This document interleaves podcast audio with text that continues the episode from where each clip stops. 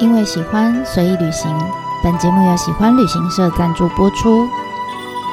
Hello，大家好，我是娜娜。你现在收听的是娜娜说日本。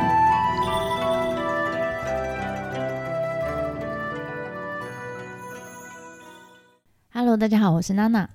前面一次呢，我们带着大家走过了贝勒森之家美术馆。那接下来呢，我们要跟大家介绍这个呃地中美术馆。我想应该也是大家到直岛上面必去的一间美术馆。那我不知道大家对印美术馆的印象是什么哈？那我自己的话，大多我会有隐隐约约会把它分成两类啦。第一种呢，就是呃比较主题类型的，可能就是我希望到这个呃。美术馆里面，我可以一次看到差不多主题，但是是不同艺术家的作品，有点类似我们上次提到的这个贝勒森之家美术馆一样。那或者是第二种类型呢，可能就是。单一个艺术家，我就喜欢这个艺术家，然后进到这个美术馆里面，我可以看到一口气看到很多他的作品，这样子有点像是假像，比如说我是葛饰北斋迷，那我到东京的这个墨田北斋美术馆里面，全部都是他的作品，我就会觉得哇，我好像来到天堂一样，这样。那在指导呢，这个地方。在二零零四年的时候，就出现了一栋我觉得有点颠覆大家想象的美术馆，就是我们这一次要讲的，大家一定会去的地中美术馆。为什么说它颠覆呢？因为呃，贝勒森集团在这么大的这个美术美术馆的量体里面，它非常奢侈的只展了三个不同艺术家的作品，而且都是常设展，是不会变动的，就是固定都展在那里。那这样子的做法，其实无论是当时或现在，应该都还算是蛮少见的哈。那那个时候的指导，其实就是两千年出头的指导，其实那个时候，嗯，开始稍微在呃这个艺术圈稍微有一点小有名气了。大家想到指导，就是哦，OK，就是那个现代艺术指导这样。就没想到这个地中美术馆开幕了之后，就好像踩了 turbo 一样，就是所有爱好艺术美学的人士呢，就开始这个疯狂的来到岛上，然后来岛人数不断的创新高，这样。所以呃，这个地中美术馆算是嗯，我觉得非常关键的一个呃一栋美术馆。那当然也在这个美术馆成功之后呢，呃，也间接，其实我觉得它算是间接造成就是。贝勒森美术呃，贝勒森集团后来他们在直岛也好，在丰岛也好，他们其实开始有一个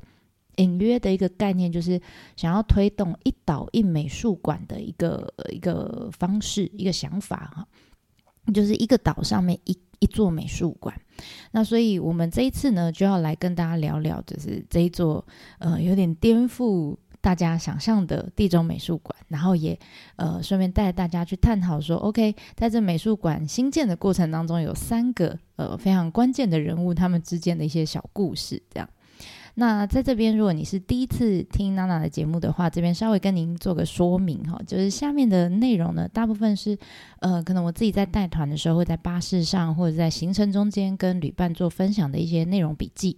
那当然我是。怕我自己忘掉，所以我把它录下来。那当然，这些内容里面多少会掺杂一些我自己在艺术记忆活动里面的体验啦，自己的感想跟小故事。那所以，对于你已经去过的朋友来说，我觉得，呃，下面内容可能就是让你可以。闭上眼睛，好好再回味一次的一个 一个体验，这样。那如果你是正计划要去，好，或者是你现在就已经在现场了，那下面内容可能会有一些爆雷的地方，哈，会爆雷的地方我会跟你讲，哈。那你就自己斟酌你要听到什么样的程度。那希望对你，如果你还没去，哈，对你行程规划上面有一点帮助，或者是说你现在就在现场，那我就会推荐你，你可能，嗯。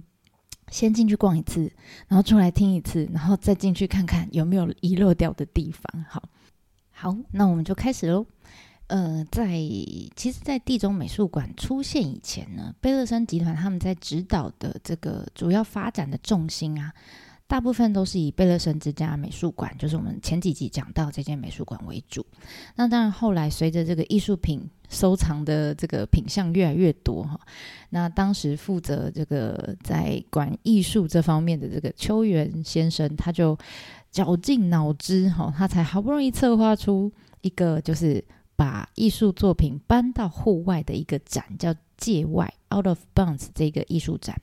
那也因为这个展呢，就意外的把这个艺术品展示范围呢，开始从美术馆间饭店的这种内部哈室内的空间。慢慢扩散到户外来。那同时呢，呃，在艺术家创作跟这些艺术作品展示的过程当中，你会发现，哎，艺术家跟岛民啊、跟访客啊这些呃不同的人群之间呢，其实产生了很多的互动跟连接。那所以其实呃，秋元先生就顺着这样子的发展趋势，就有点顺水推舟，这样就开始推动了一系列像呃，他们就进入到了这个岛民他们生活的范围，叫。本村这个地方去推了一些，比如说像本村家计划啦，或是呃其他一些像的 standard 展啊等等哈，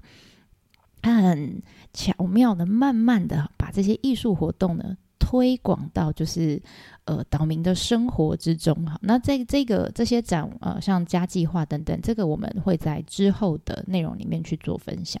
那这边要讲的是说，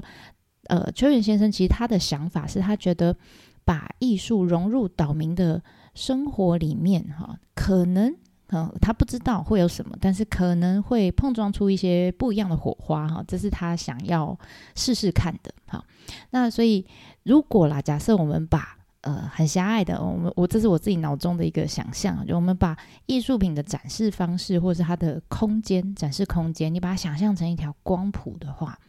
那呃，最左边。这一头就是我我我称它为保持距离的那种很经典的艺术展示，意思就是说，嗯，把你你可以想象，我们把艺术品放在美术馆里面，然后它会被保护在一个很完美、很安全的一个玻璃盒子里面，然后她就坐在里面，很像高贵的女王一样，然后每天等着大家来跟她朝拜这样。然后美术馆里面呢，就要很完美的控制这个环境的温度啦、呃亮度、湿度啊等等的。而且还要确保它不能被碰到哈，不会被偷走。那这样子的这种，我说必须保持距离的经典的艺术品呢，呃，如果我们去看的话，通常我们都是要保持一定距离去做欣赏，我们不可能碰到它，不可能跟它有一些互动嘛，哈。好，那在这个光谱的呃另外一边，就是右边哈，我想象的是另外一种，就是我我所谓我把它称为叫融合的现代主义，意思就是说，我们把艺术品可能融入地景或是呃居民的生活里面，那在不同的这个作品位于不同的这个环境因素啊，或者是呃居民他们生活的轨迹，都会让这个。呃，艺术品产生一些变化哈。那在这样的过程里面，其实艺术品的外观也好，或者它本质，譬如说你用铁做的东西可能会生锈啦，或者是随着这个当地居民跟它的使用习惯等等，这个这个作品会慢慢产生一些改变哈。那所以我，我觉得，如果假设的光谱是长这样子的话，我觉得秋元先生他对于这个艺术品的。呃，展示的方式跟空间呢，它是比较偏呃右边的。那这个跟同一个时期在另外一个地方，在大地艺术季，我们之前提到的北川富朗，我觉得非常相似。他们都很努力的想要往光谱的呃右边走哈，他们很很想要尝试的去打破那种很很传统的那种美术馆，大家对美术馆的想象，就是一定要去朝拜女王的那种方式去看艺术品，所以他们就。用各式各样啦，我我们之前在大地艺术季也看到过的一些，像在小学里面做立体的绘本啊等等这种创新的方法，努力的往这个光谱的右边靠过去。那但是呢，很好玩，就是在这个同时，贝勒森集团的头头就是服务总一郎先生，就在这个时候，秋元先生很努很努力往右边走，结果服务总一郎先生呢，这时候呢，却因为一幅画。他就决定要往左边奔去，所谓往左边奔去，就是他就跟秋元秋元讲说：“哎、欸，秋元，我想要盖一个美术馆，就为了这幅画啊，就为了这幅画。”哈。好，我先我我我我先稍微岔开一下，我刚刚讲的说明一下，我刚刚讲这个光谱其实是我自己的一个理解的方式哈。其实我不太懂艺术界那些很很专有名词的东西，而且我也不觉得说呃光谱左边或右边哪边好哪边不好，因为艺术品展示的方式跟空间本来就会随着它自己的特性会有所差异嘛。就像我也知道哈，我们绝对不可能把翠玉白菜放在一一片田野里面做展示哈。那我们也不可能把巨大的这个黄色小鸭塞到美术馆里面一样哈。所以我觉得没有哪一个对，哪一个错，只是我觉得很有趣。我发现到说，哦，服务总一郎他思考的模式其实跟秋元或者是北川他们是完全是不同的方向的，他们是往不同方向走的。很好玩。那好，我们回到那一幅画哈，我都说这个叫做霸道总裁爱上睡莲小姐的故事，什么意思呢？嗯、呃，原来是这样哈。一九九九年呢，呃，这个福物总一郎啊，他就跑到了美国的麻州波士顿美术馆去。那为什么要跑去那里呢？因为那里当时办了一场莫内的特展。那当时里面大部分作品都是橘园美术馆所有的，只有少部分是私人的收藏。那那个时候呢，呃，贝勒森集团其实也出借了两幅的莫内的作品去参展，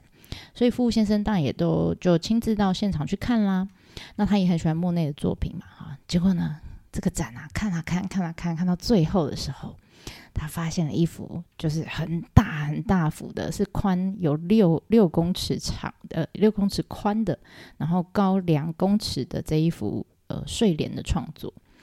哇！他站在这个画前面，深受感动，而且他注意到了关键，就这幅画呢，不是橘园美术馆的，是一个私人藏家所拥有的。他就是这个私人藏家出借给这一次特展，所以大家可以回想一下，还记得吗？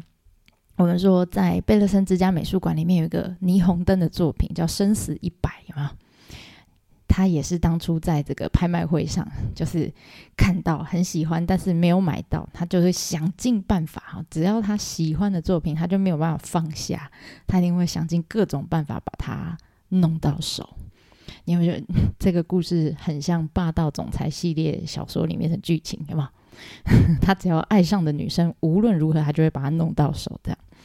于是啊，这个经过重重重重困难的交涉之后，总之呢，他们最后就真的用六十亿日币把这个当初他在这个呃莫内特展里面看到这个巨幅的睡莲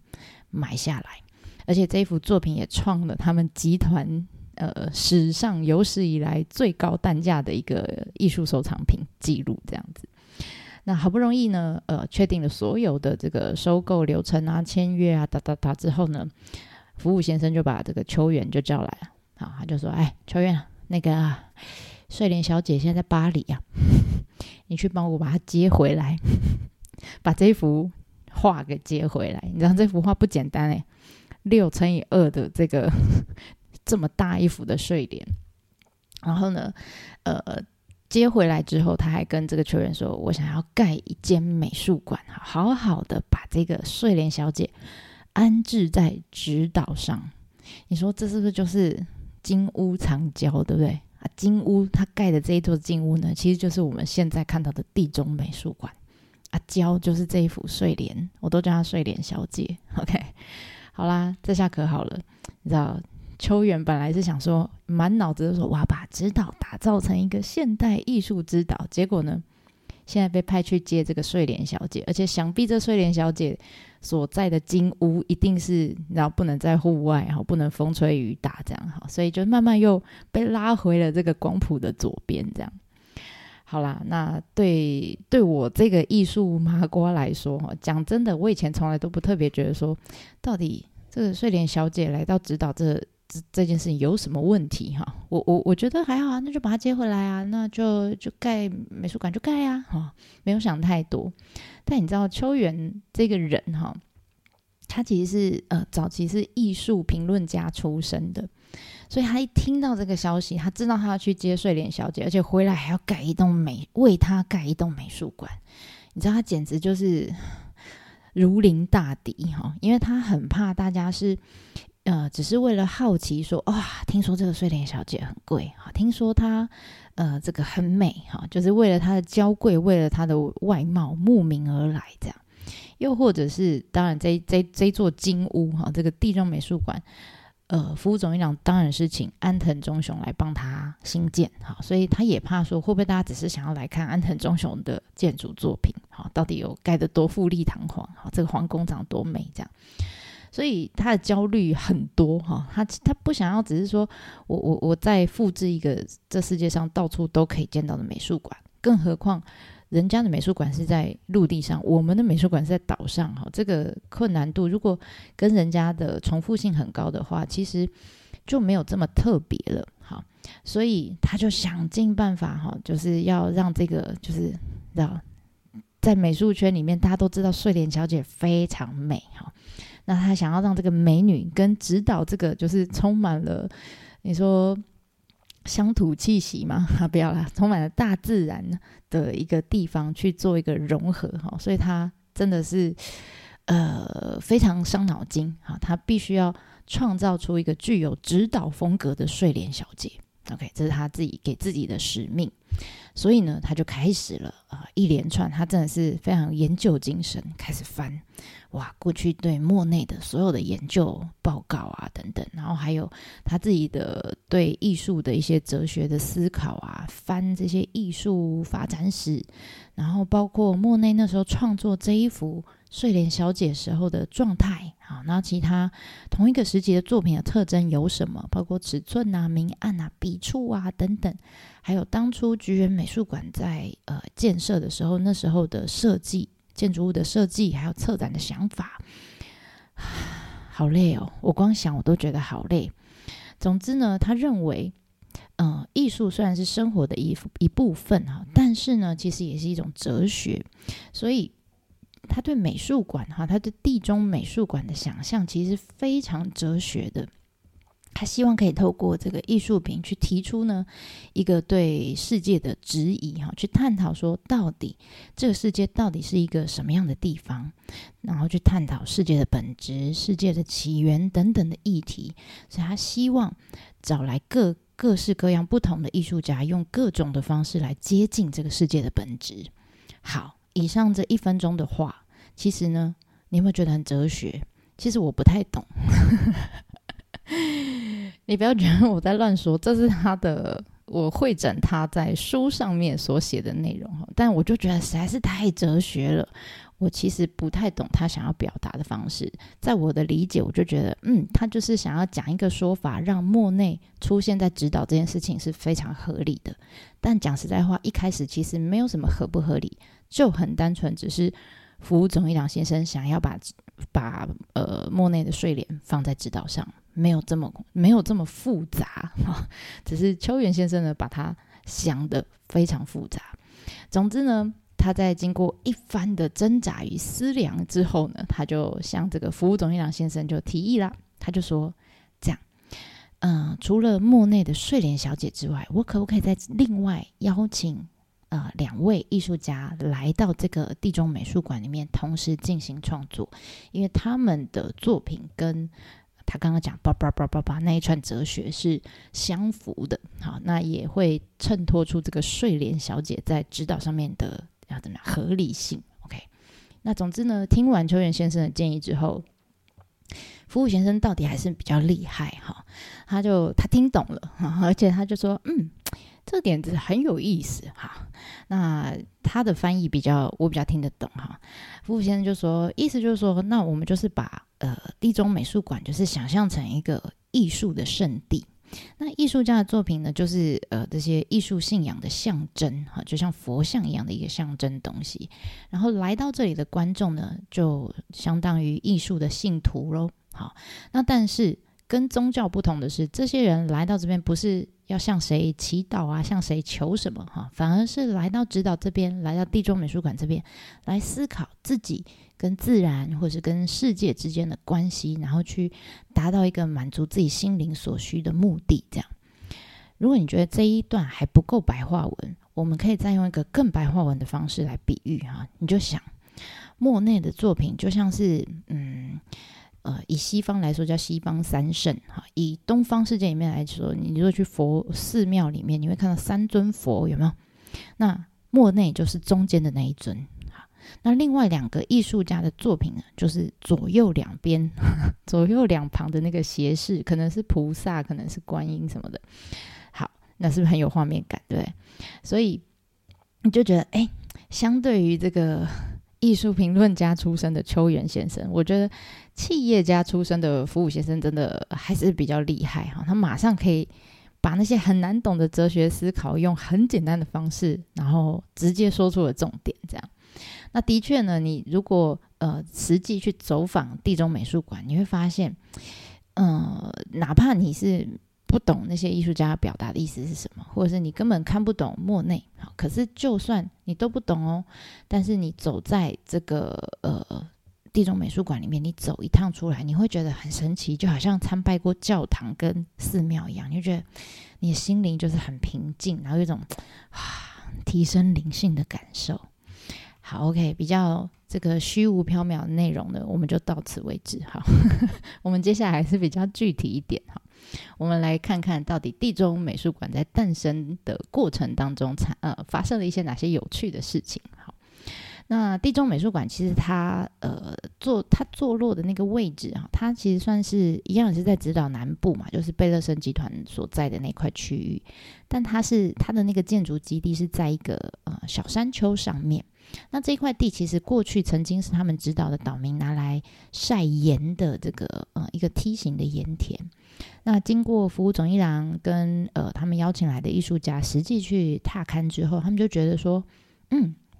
这块地哈，其实应该说整个直岛的南部都是被划在濑户内海的国立公园的范围之内，所以啊，他们都一致认同说。就算我们今天要盖这个美术馆，也不能因为盖它而破坏当地的自然景观。所以他们在跟安藤忠雄接洽的时候，就有特别好跟安藤的他们的团队讲了这个条件，就说我不能破坏自然景观，但是我要盖这个美术馆。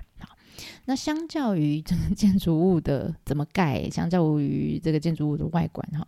秋元秋元呢，这个人他因为过去曾经在贝勒森之家美术馆，或是在其他的这些策展的计划里面，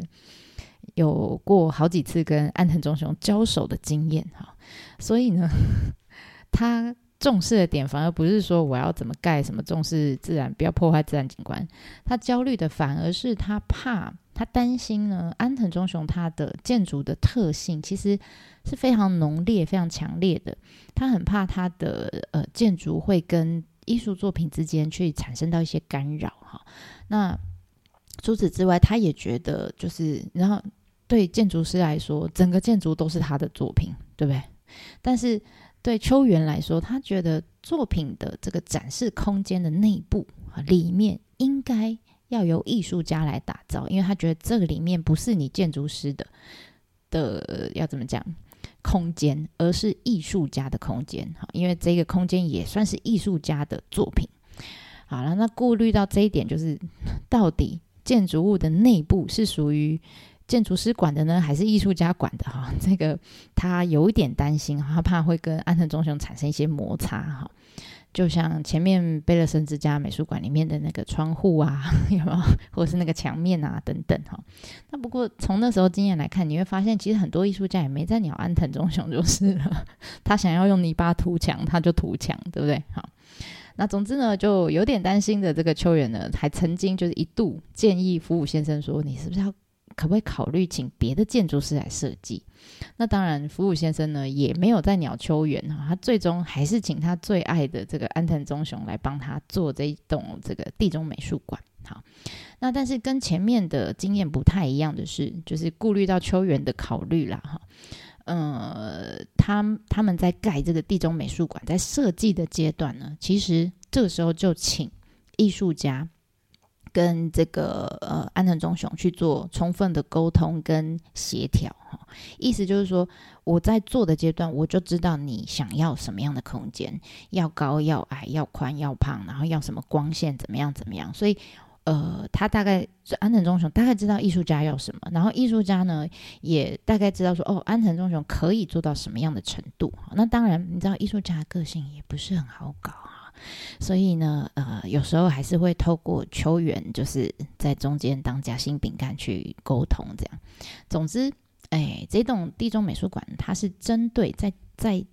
呃设计的阶段，就针对艺术家不同的需求，去帮他们量身打造出来不同的这个展示的空间。所以你会发现，哎，每一个作品的空间都不一样。那如果你对刚刚我们讲到呃这个艺术家在墙壁上面用泥巴作画这件事情有兴趣的话，建议你可以往回找去听一百一十九集，我们那时候有讲到这个呃一些让安藤非常崩溃的一些作品的故事。好啦，好，那所以于是呢，就这样，地中美术馆最终最终它呈现的样子呢，就是呃以莫内。为主，好，莫内的睡莲为主，然后呢，左右两旁辅以两个，好，现在呃这个当代的艺术家大师的作品，好，然后呢，再加上隐藏版，我们都说这叫隐藏版的艺术作品，也就是安藤忠雄的建筑，好，所以我都说他是三个艺术家加上一个隐藏版，就是安藤的整个呃塑造成的一个艺术的殿堂。那这样的构想，其实从一九九九年就是。从迎娶睡莲小姐回来开始萌芽，到最后经过了他们花了五年的时间呢，终于地中美术馆在二零零四年就落成了开幕了。那下一次我们就会带着大家进到这个地中美术馆里面去看看到底它最终呈现什么样的模样喽。好，那最后稍微这个备注一下，就是上面我们提到，其实，在福武先生，也就是整个地中美术馆的业主，发包的业主，跟呃，怎么讲？艺术家代言人 就是秋元先生哈，总是站在艺术家的角度来思考这件事情哈。还有最后就是建筑师安藤忠雄先生，这三个关键人物之间呢，其实他们在地中美术馆新建的过程当中，针对整个细节有不不断的这个反复的讨论的过程跟内容哈，如果你是有对这些内容有兴趣的话，我真的非常推荐你可以去参考我们前面呃呃曾经提过的一本书叫《直岛诞生》，里面呢有非常详细的描述，然后非常有趣，有一些真的很好笑。那我们这边就呃没有时间跟空间再做这个赘述了，有兴趣的朋友可以自己去看看。好，那我们就下次见喽，ではまたね。